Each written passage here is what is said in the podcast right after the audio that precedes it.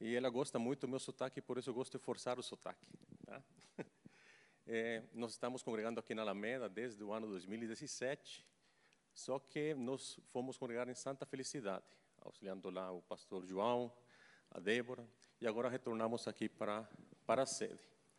E, então, para mim, é um, um privilégio poder estar auxiliando aqui no Ministério de Ensino e Educação, porque eu tenho essa, essa vocação, eu gosto muito de ensinar. E então o pastor Miguel convidou para falarmos um pouco hoje sobre os evangelhos sinópticos. E ele falou assim: Zé, você vai ter até no máximo 40 minutos para falar de três evangelhos. Aí eu falei: olha, obrigado pelo convite, acho que eu entrei numa fria, mas vamos fazer tudo possível por falarmos em 30 ou 40 minutos sobre os três evangelhos. Para começarmos, eu vou pedir para você fechar os seus olhos e vamos entregar esse tempo para, para o Senhor.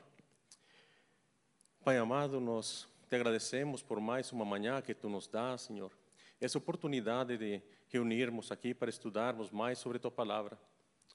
Eu peço, Senhor, que tu nos conceda sabedoria, Senhor, e tu abras os nossos, os nossos olhos, a nossa mente, Senhor, e que nós possamos ver as maravilhas que estão aqui na tua palavra, Senhor.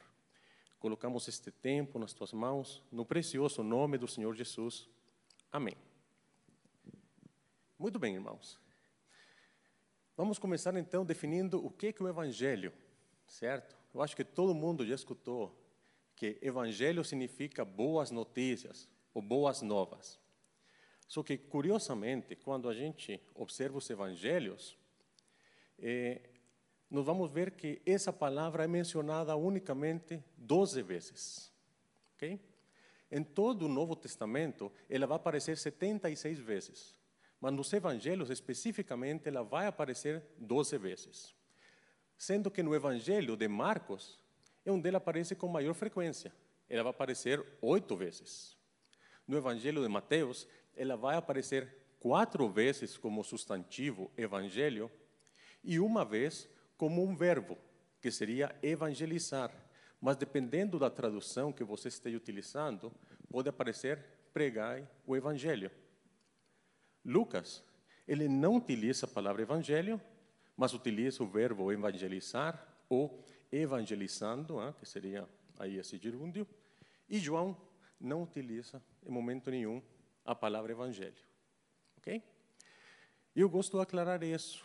Por quê? Porque vocês vão ver a importância de ver que Marcos utiliza essa palavra com maior frequência. Ok? Daqui a pouco vamos começar a comentar sobre isso. Então, nós temos quatro evangelhos, quatro autores diferentes, sendo que dois desses autores foram testemunhas oculares de Jesus, que seriam Mateus e João. Os outros dois, Marcos e Lucas, eles não foram testemunhas oculares, mas eles escutaram os relatos diretamente. No caso de Marcos, os relatos de Pedro, e no caso de Lucas, tem uma autoria apostólica de Paulo, mas o próprio Lucas comenta que ele verificou todas as fontes. E nós vamos entender mais para frente que Lucas foi o último evangelho a ser escrito. Então, provavelmente, destes três sinópticos, ok? Então, provavelmente, Lucas utilizou a fonte de Marcos e a fonte de Mateus como referências escritas e, obviamente, conversou com outras testemunhas oculares. Agora, qual era o objetivo dos evangelhos ou por que foi necessário começar a escrever os evangelhos? O primeiro objetivo seria ensinar as verdades sobre Jesus. Essas verdades eram fundamentais para aquelas pessoas, aqueles novos convertidos, que não tinham visto Jesus.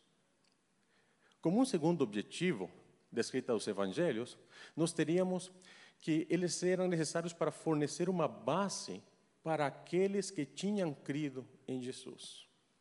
Uma base de fé. Eu gostaria de fazer aqui uma aclaração, irmãos. Não existe fé cega. Ok?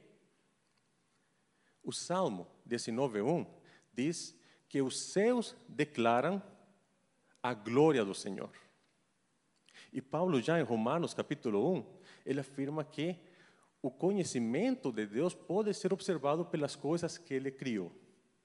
Então, se nós observarmos a própria natureza, ela já vai revelar a existência de Deus. Então, meus irmãos, não existe fé cega. Agora, como é que nós podemos acreditar em Jesus? Aí vêm as testemunhas oculares e começam a escrever os relatos sobre a vida de Jesus. Para quê? Para que aqueles novos convertidos possam ter a sua fé fundamentada. Okay? E por último, o último objetivo dos evangelhos seria preservar o testemunho da vida de Jesus. O que está acontecendo? Com o tempo, as testemunhas oculares vão falecendo. Então é importante manter os relatos da vida de Jesus de uma forma fiel.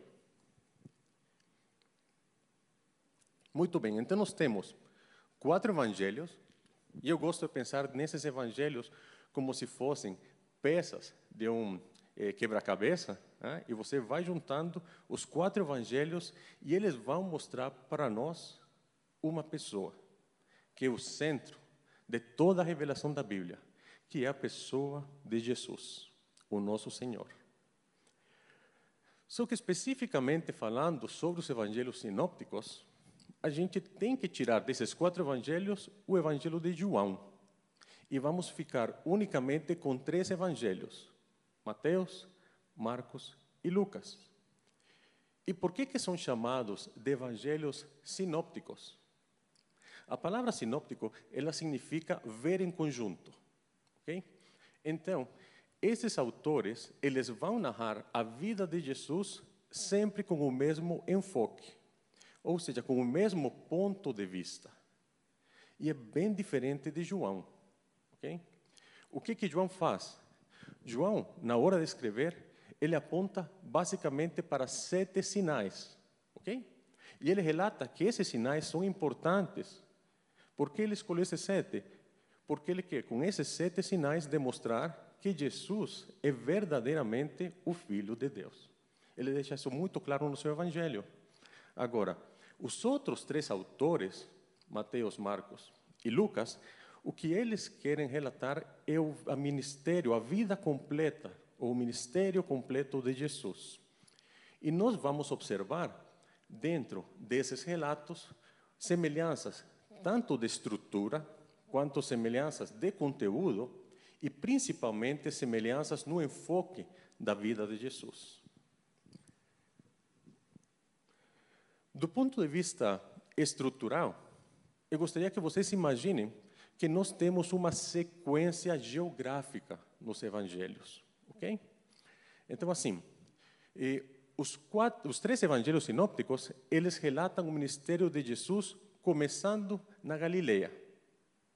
Posteriormente, eles vão nos levar para o norte da região, certo? Lá perto de Tiro, de Sidom, e depois Jesus começa a descer e começa seu ministério em Samaria, depois vai para Pereia, chega até a Judeia e finalmente ele entra em Jerusalém. Então, os três autores fazem esse relato e nos levam junto com todo o ministério de Jesus nessas regiões. É óbvio que alguns autores, como por exemplo Marcos, Marcos vai dar mais atenção ao ministério de Jesus na Galileia mas ele menciona aquelas outras regiões. Já Mateus e Lucas, eles descrevem bem cada uma das regiões onde Jesus ministrou, onde Jesus ensinou. Os três evangelhos também, eles vão narrar os mesmos acontecimentos. Então, se vocês começam a ler Mateus e posteriormente vão ler Marcos, que é menor, muito provavelmente vocês vão falar assim: é, mas eu já li isso. É, mas aquela questão já vi. Claro, por quê? Porque estão narrando os mesmos acontecimentos, muitas vezes com um enfoque diferente. Por exemplo, todos eles vão narrar sobre curas, sobre exorcismos, os ensinamentos de Jesus por parábolas, vão falar sobre o envio dos doze, vão falar sobre a transfiguração de Jesus, vão falar sobre o sermão profético e vão falar sobre a última ceia. Por exemplo, um destaque aqui na última ceia é que João, por exemplo, ele não fala nada sobre a última ceia. Ele simplesmente fala que eles se reuniram na Páscoa e terminaram a ceia. E ponto. O foco de João, por exemplo, não é falar sobre isso. Já vocês observam essa última ceia em Mateus, Marcos e Lucas. E outro destaque muito importante nos evangelhos sinópticos é entendermos. Obrigado. Deixa eu entrar aqui para, vocês. Foi?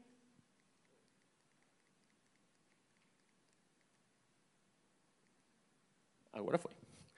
Outro detalhe importante nos evangelhos sinópticos é o ponto de vista do enfoque do autor. Devemos entender que o autor ou os autores, eles são influenciados e eles têm influência. O que significa isso? O autor, ele vai escrever num contexto histórico, num contexto cultural e num contexto religioso. Ele vai levar essa bagagem que ele tem aqui no Evangelho. Então, por exemplo, Mateus.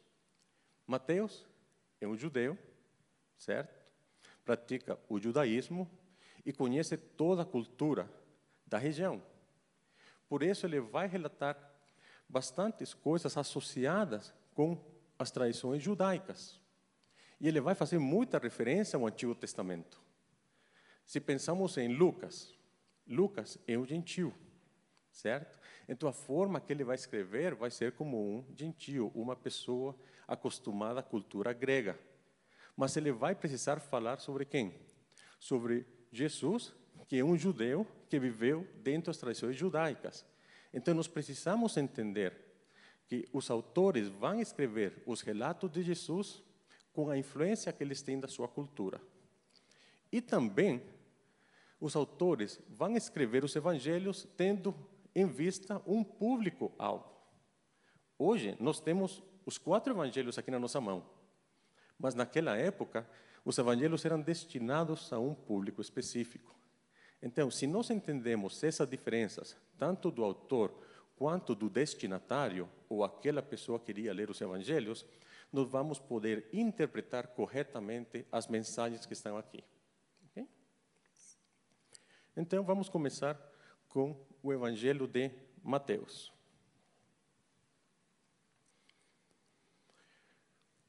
A evidência externa, que basicamente através dos relatos ou dos escritos dos pais da igreja, apontam que Mateus foi o autor desse evangelho, ok? Talvez a tradução melhor não seja Evangelho de Mateus, o Evangelho segundo Mateus, o Evangelho de acordo com os relatos de Mateus. Ok? E a evidência interna confirma essa evidência externa. E eu confesso para vocês, eu sou muito apaixonado pela evidência interna, porque evidência interna nos obriga a estudar a Bíblia. Então vamos lá. Primeiro, quem era Mateus? Mateus era um cobrador de impostos, certo? Muito bem. Então, nós vamos observar no Evangelho de Mateus que cada vez que ele fala sobre dinheiro, ele faz referências muito específicas sobre o tipo de dinheiro. Então, ele vai falar de dracma, ele vai falar de denário. Okay? E isso devido a quê? Possivelmente devido a seu trabalho. Okay? Então, aí temos a influência do autor sobre aquilo que ele está escrevendo. Outra coisa, Mateus, ele tem um arranjo metódico bem específico. Okay? Ele dá muita atenção aos detalhes. E isso nos mostra que ele é muito preciso, muito cuidadoso nos registros. Que seria normal pensar isso sobre um cobrador de impostos. Pensaria ser muito preciso naquele que ele estava anotando.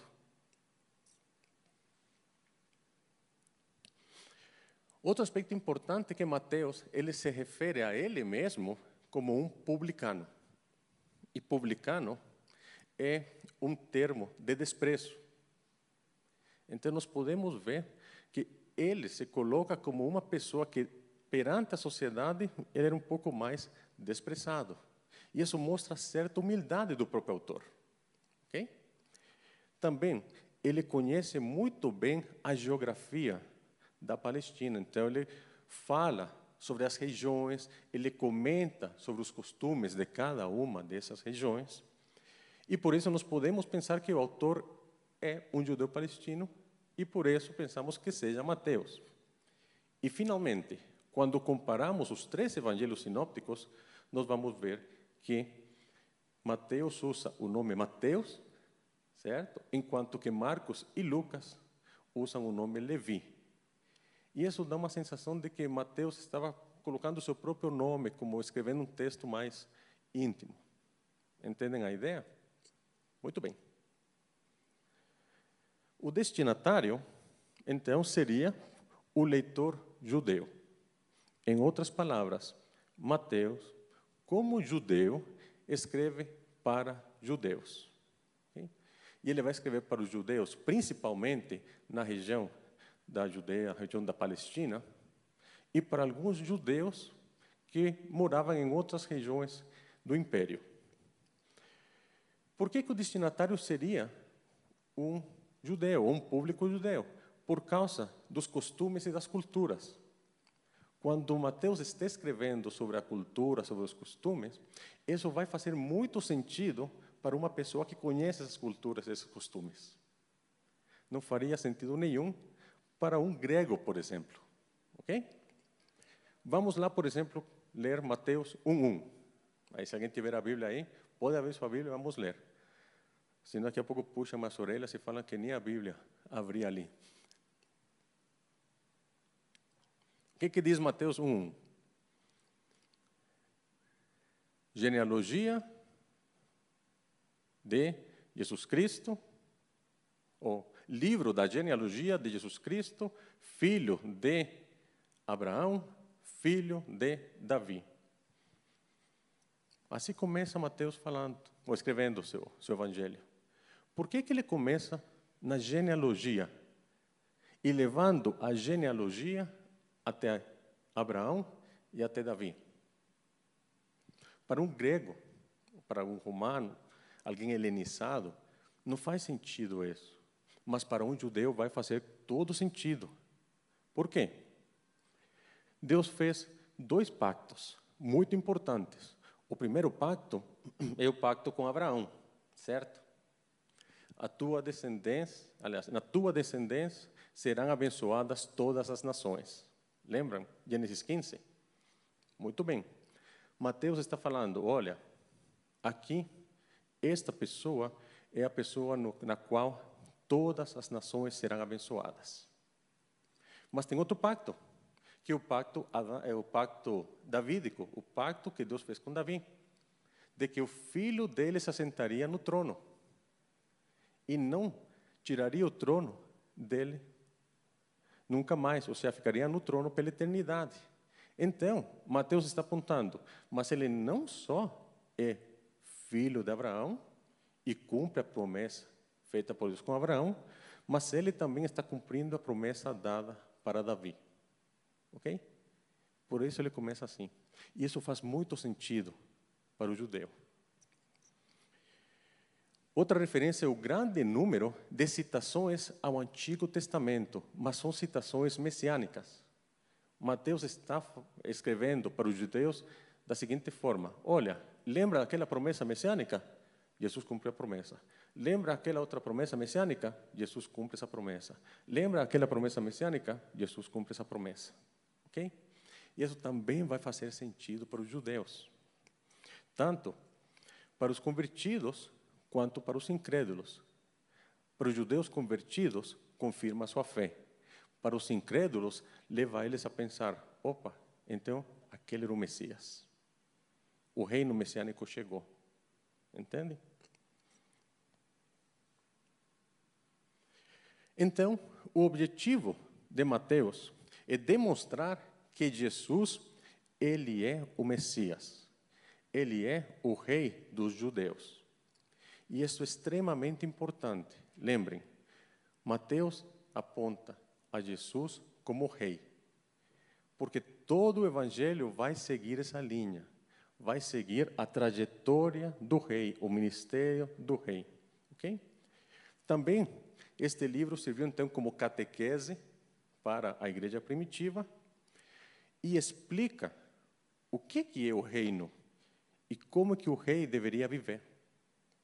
Então, devemos entender que os judeus, eles esperavam um reino semelhante aos reinos humanos, os reinos dos homens. E Mateus apresenta um reino completamente diferente daquele reino que os judeus tinham expectativa. Ele apresenta um reino que é de caráter universal. Então, Mateus faz algumas referências a gentios. Vocês devem lembrar que nos, nos profetas há menção de que os gentios iriam até Jerusalém, até Israel, na verdade, para procurar sabedoria. Iriam para adorar a Deus, iriam até Israel. E aqui, Mateus começa falando sobre os sábios que vêm do Oriente, fala sobre a fé do centurião, outro gentio, fala sobre a mulher cananeia, outra gentia, fala sobre a promessa da proclamação do Evangelho e termina falando de quê? Da grande comissão. Vamos incluir todo mundo dentro deste reino messiânico. Então, Mateus também fala de que o reino messiânico inclui aos gentios. Não é um reino exclusivo para Israel. E aqui então eu preparei para vocês um pequeno esboço, certo? Obviamente, este esboço aqui está dividido por tópicos seguindo o objetivo do livro, que é falar sobre o rei. Dentro de cada um destes temas, há subtemas, e entre cada um desses subtemas teríamos versículos específicos. Okay? E aqui eu vou fazer um parêntese. No próximo ano, nós pretendemos, estamos falando com o pastor Miguel, dar uma aula específica de cada um dos evangelhos. Então, nós vamos eh, aprofundar um pouco mais dentro de cada um desses tópicos, até chegarmos aos versículos. Okay?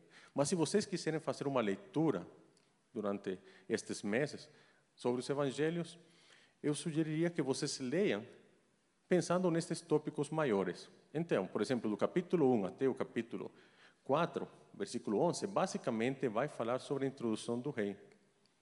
Depois do 4 até o 7, 29, vai falar sobre os princípios desse rei, desse reino. E aí temos então incluído o Sermão do Monte.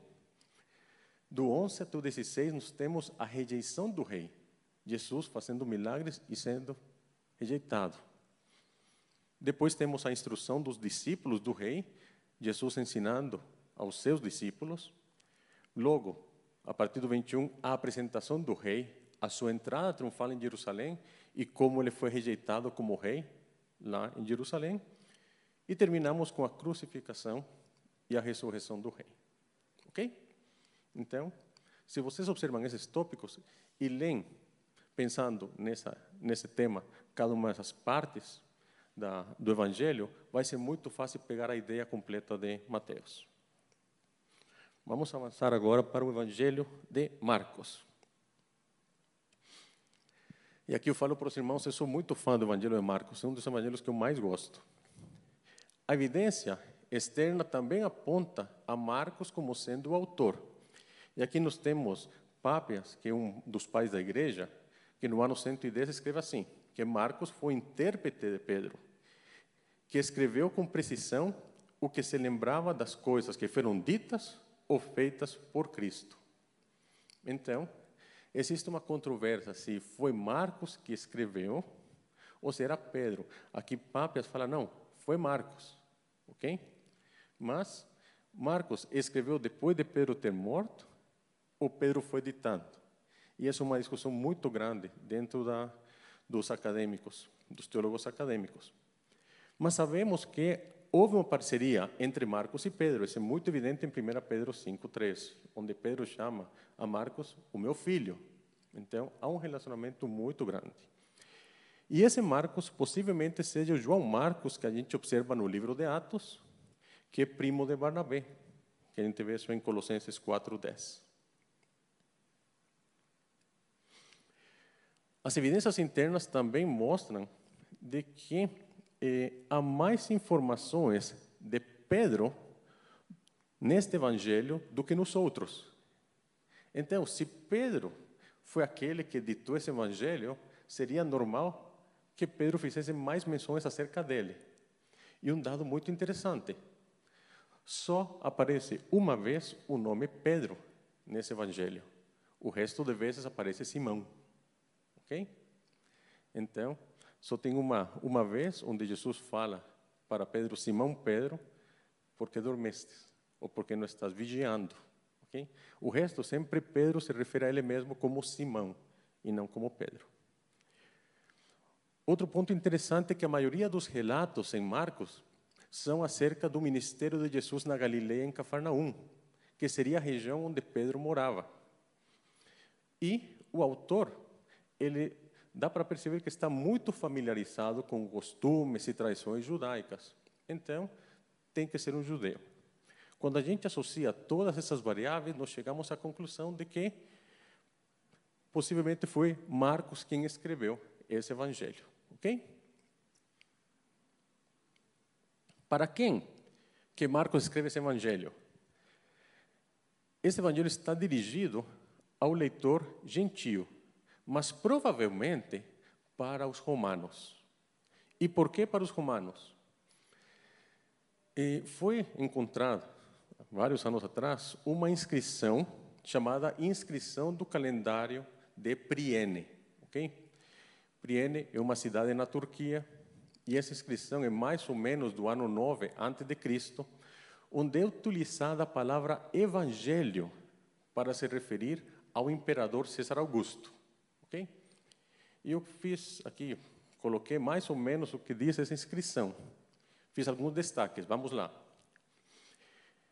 Visto que a previdência, a qual ordenou todas as coisas, está profundamente interessada em nossa vida, colocou na mais perfeita ordem ao nos conceder Augusto, a quem ela encheu com virtude, de forma que ele possa beneficiar toda a humanidade, enviando-o como Salvador, tanto para nós quanto para nossos descendentes.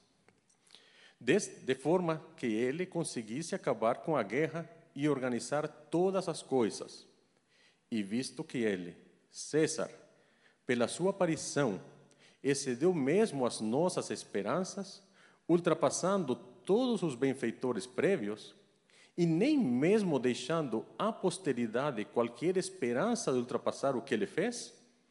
E visto que o dia do nascimento do Deus, qual Deus? Augusto, foi o princípio do evangelho para o mundo, que veio a ser por causa dele.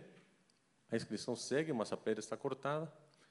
Aqui nós podemos destacar que os romanos estão vendo a César Augusto como quem? Como Salvador, como Deus. E o nascimento de César Augusto é o princípio de quê? Das boas novas para toda a humanidade. Ok? Então, vamos ler Marcos 1:1. Como começa Marcos 1:1? Princípio do Evangelho de Jesus Cristo, Filho de Deus. Marcos já escreve para os romanos assim: espera aí, não é César que é o Salvador, não é César que é Deus, não é César que é o Evangelho. As boas novas não estão relacionadas a César. As boas novas estão relacionadas a quem? Jesus Cristo, o Filho de Deus. Amém? Entendem a ideia? A ideia de Marcos é quebrar aquela figura que os romanos tinham de que o imperador era Deus, de que César era as boas novas. E por isso comentei no início de que o evangelho que mais utiliza a palavra evangelho é Marcos. Marcos está tentando desconstruir a imagem que os romanos têm acerca das boas novas. Então, o objetivo do Evangelho de Marcos é demonstrar que a vinda de Jesus é o verdadeiro Evangelho e que Jesus é o Filho de Deus. Então, começa falando sobre a identidade de Jesus, lá no primeiro versículo, capítulo 1. E no capítulo 15, 39, ele fecha essa ideia. Como é que ele fecha essa ideia? Com a confirmação da identidade de Jesus por parte de quem? De um centurião romano. O centurião olha e fala: verdadeiramente este era filho de Deus. Entendem? A ideia completa então de Marcos é demonstrar para os romanos de que Jesus é o verdadeiro filho de Deus e que as boas novas, o evangelho, vem por causa da vinda de Jesus e não por causa de César. Mas Marcos também destaca que Jesus veio para quê? Para ser servido. Aliás, para servir e não para ser servido. Então ele faz um contraste entre serviço e sofrimento. Serviço e sofrimento.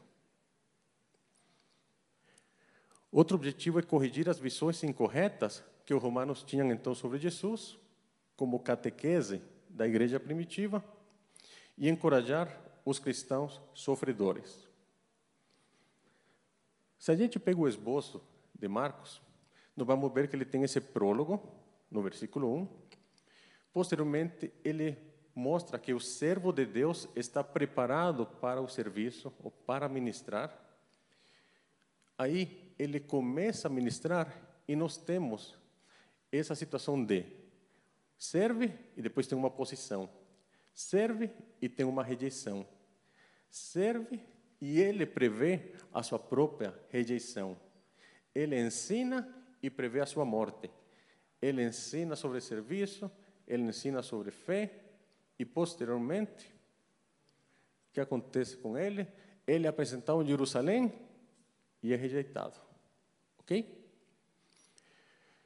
E aí, Marcos vai terminar assim, mas independentemente da rejeição, Deus levanta ele, Deus vindica ele, chama ele e o ressuscita. Ok? E nós temos então um fechamento com um epílogo, porque se nós temos um prólogo, tem que ter um epílogo. E o epílogo é enviar os discípulos para as nações. Okay? Entendem então a ideia aí de, de Marcos? E vamos acelerar aqui com, com Lucas. Então, a evidência mostra que, e, aliás, a evidência interna, certo, do próprio Evangelho de Lucas, associada ao livro de Atos, mostram que Lucas seria o autor. Por que temos que associar Lucas com Atos? Porque, de fato, Lucas e Atos são dois volumes do mesmo livro. ok? Então, ambos são dedicados a Teófilo, têm semelhança no estilo, na linguagem, têm algumas ênfases em comum. E o autor, quando escreve, lá em Atos, escreve nós. E se nós começamos a eliminar todas as pessoas que o autor comenta que estão aparecendo e tiramos esse nós, a única pessoa que sobra ali é Lucas. Ok?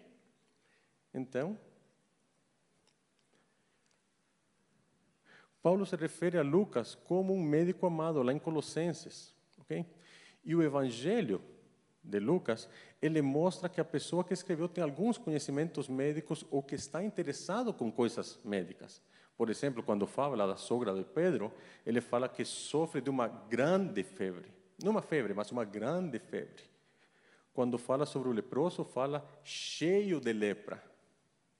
E quando ele fala sobre a mulher com fluxo de sangue, ele coloca que ela não podia ser curada. Ele adiciona mais informação, mas são informações que são interessantes para um médico. E Lucas, por ser gentio, ele tem um bom domínio tá, do grego, então é uma pessoa educada. Um médico seria uma pessoa bem educada. E ainda ele está excluído dentro daquela lista dos que são da circuncisão que Paulo escreve lá em Colossenses 4, 10 a 14. E a autoridade que Lucas tem para escrever esse evangelho vem de Paulo. Paulo comenta em Filemão de que eh, Lucas é um cooperador na obra. Okay? Então, embora ele não tenha sido uma testemunha ocular, ele tem a autoridade apostólica de Paulo para escrever. O destinatário dessa, dessa, dessa evangelho, se nós formos ser bem literais, é o excelentíssimo Teófilo. E aqui existe uma controvérsia. Teófilo pode significar amado, amante de Deus. Ok?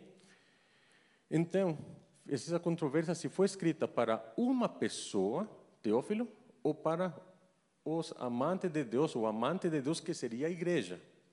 Mas nós podemos chegar à seguinte conclusão: ela foi escrita para Teófilo, mas possivelmente Teófilo ele iria ler esse evangelho para outras pessoas ou iria passar para outras pessoas. Vemos que Lucas escreve para um público gentio porque explica toda a geografia da Judeia e dá alguns detalhes importantes acerca da história. Por exemplo, no capítulo 3, ele fala que César Augusto era imperador, que Pôncio Pilatos era o procurador, que Caifás era o sumo sacerdote. Então, dá muitos detalhes que seriam interessantes para os romanos. Quando ele menciona o Antigo Testamento, ele sempre menciona a Septuaginta, que é a versão grega do Antigo Testamento. E a genealogia de Jesus, em Lucas, vai até Adão. Por quê? Porque Lucas quer trazer Jesus, ou a genealogia de Jesus, para todos os homens, ok? Incluindo os gentios. O objetivo, então, seria confirmar a fé de Teófilo e toda a sua grande audiência por meio de um relato preciso sobre a vida de Jesus. Ele vai apresentar Jesus como filho do homem perfeito, aquele que veio morrer por todos. E utiliza o título Filho do Homem, ensinando que em Jesus toda a humanidade está incluída. E isso vai fazer muito sentido quando a gente lê a carta de Romanos, quando Paulo fala que Jesus é o segundo Adão. Entende? O, eh, Lucas já levou audiência a pensar de que Jesus é de fato o segundo Adão. A sua genealogia vai até lá. Ao registrar a rejeição de Jesus por parte de Israel, Lucas mostra como Deus está estendendo seu programa de salvação e ampliando seu programa até chegar aos gentios, tudo por meio de Jesus. Então, este evangelho também serve como uma catequese para a igreja primitiva. E aqui passo para vocês, então, o esboço de Lucas. Nós temos, por ser um escritor grego, ele coloca um prólogo ali, faz uma introdução, e apresenta, então, Jesus como aquele filho do homem depois traz o ministério do Filho do Homem na Galileia, como esse Filho do Homem é rejeitado, então ele tem uma rejeição em Samaria, aí ele começa a ensinar e tem outra rejeição, tá, por parte do povo, e ele então fica unicamente ensinando a seus discípulos. Ele apresenta o ministério do Filho do Homem em Jerusalém e, finalmente, a sua crucificação e ressurreição. E faz um epílogo, finalizando então ali o livro. Ok? Muito bem. Então, esse é um panorama geral dos três evangelhos sinópticos. Como comentei para vocês, nós pretendemos o próximo ano trabalhar um pouco mais esses evangelhos e, inclusive, realizarmos algum curso sobre a vida de Jesus juntando então os quatro evangelhos e trazendo eles numa ordem cronológica, para que fique mais fácil para a igreja entender a união de todos os evangelhos e vermos a vida de Jesus como um só. Certo? Eu vou pedir para os irmãos então fecharem os seus olhos, vamos orar entregando esse tempo para o Senhor. Pai bendito, nós te agradecemos por esse tempo que tu tens nos dado aqui, Senhor. Pedimos que tudo que foi falado aqui, Senhor, venha a ser utilizado para a edificação do teu corpo, Senhor. Que tudo que foi, tudo que nós aprendemos nesta manhã, Senhor, nós possamos aplicar e que não venha a ser um mero conhecimento, mas que venha a ser aplicado para transformação de vida, Senhor. E que nós possamos sermos transformados à semelhança e imagem de teu filho amado Jesus para tua honra e glória. Nós oramos no precioso nome de Jesus e pedimos, Pai, também que tu nos prepares para o culto que teremos daqui a pouco. Prepara o nosso coração, prepara nossa mente para te adorar e te servir como tu mereces. Em nome de Jesus. Amém. Um bom dia para todos e um bom culto.